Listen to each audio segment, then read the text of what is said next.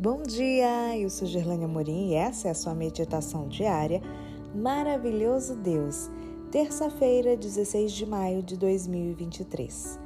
Deus falou de muitas maneiras. Verso de hoje, Hebreus 1, 1. Antigamente, Deus falou muitas vezes e de muitas maneiras aos pais pelos profetas. Quando Deus age, ele pode usar meios sobrenaturais ou naturais. Ele é senhor de ambos. Assim, quando decide curar um enfermo, ele pode fazer um milagre, algo sobrenatural, mas pode fazê-lo por meios naturais, usando os serviços médicos disponíveis. Algo semelhante ocorre com as revelações presentes na Bíblia.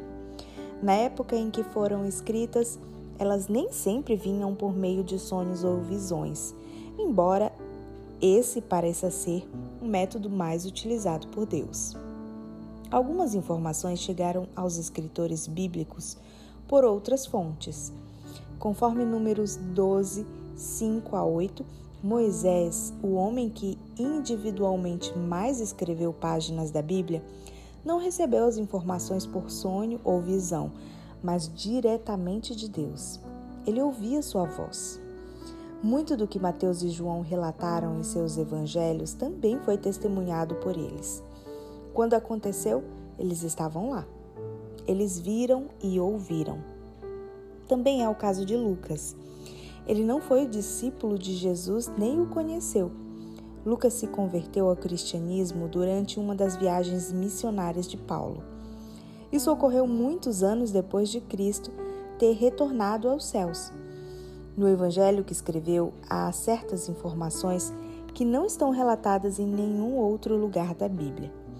Como exemplo, temos as parábolas do bom samaritano e a do filho pródigo, e o relato da conversão de um dos ladrões crucificados ao lado de Cristo. Nem mesmo Mateus e João, discípulos de Jesus, anotaram essas informações em seus evangelhos. Podemos então perguntar como Lucas ficou sabendo dessas coisas? Na introdução do seu evangelho, ele declara ter realizado uma pesquisa, uma cuidadosa investigação. Ele entrevistou pessoas que haviam convivido com Jesus e leu aquilo que fora escrito. Em meio a tantas informações sobre Cristo, orais e escritas, verdadeiras e falsas, que circulavam em seus dias, ele foi capacitado pelo Espírito de Deus com graça e sabedoria para selecionar apenas aquelas que eram verdadeiras e relevantes.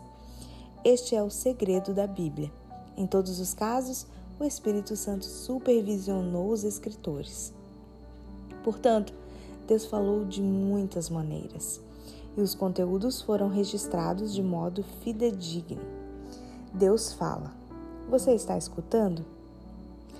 Se você quiser me mandar um oi ou me seguir lá no Instagram, eu vou te esperar por lá. É arroba Gerlane Amorim. No Instagram, Gerlane Amorim. Um bom dia para você e até amanhã.